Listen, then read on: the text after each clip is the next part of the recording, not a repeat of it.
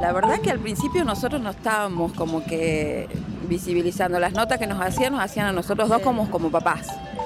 Hasta que un día llegamos de hacer una nota para un medio de, de Buenos Aires, mano en cadera, me dice, mamá, ¿vos tenés vergüenza de mí?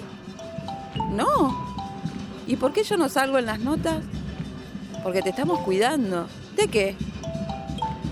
De que hay mucha gente que si te conoce, o te va a tratar bien o te va a tratar mal. Y no queremos. Pero yo no tengo miedo. Porque es mi historia, mamá. Nueve años. Y me dice, yo no tengo miedo. Y si yo puedo ayudar a otros chicos a que hablen y no la pasen mal, está bien. De ahí mudos. Argumentos sólidos. Sí, no, no, no. Sí, ahí, a partir de ahí, a dar ella las notas. empezó a dar ella las notas, a estar los tres juntos y a visibilizar, pero con un sentido. Yo quiero crear un dicho mío, que es decirlo y expresarlo. Y sentirte libre.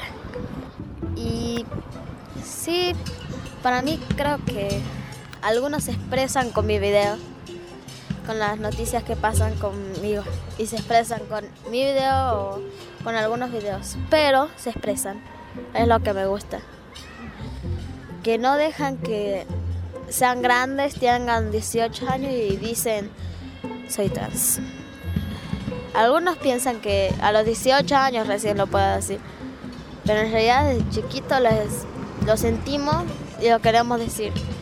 la satisfacción de, de poder ir a ponerle un congreso en Córdoba y que venga una mamá o que te comente un activista trans de esa provincia que te diga, vos sabés que tenemos un nene de 11 años que utilizó el video de Tiziana para decirle a sus papás lo que sentía.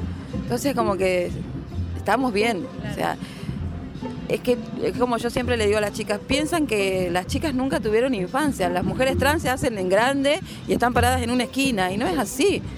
Tuvieron una infancia que no se la permitieron vivirla libres, pero la tuvieron y se sentían igual que mi hija.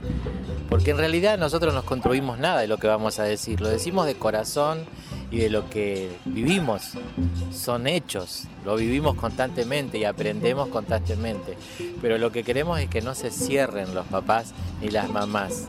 Que traten de escucharlos, que no se encierren en el prejuicio, en el odio, en la separación, en la división, sino que traten de dar un pasito pequeño y escucharlos y poder respetarlos. Y desde ahí Y eso va cambia todo toda la ecuación. Eso cambia toda la ecuación. Que se expresen, que no tengan miedo. Yo creo, yo creo con mi corazón, lo que importa más es la familia. Que no tengan miedo de expresarse, de sentirse asegurado, de sentirse de cualquier forma. Eso es libre para mí.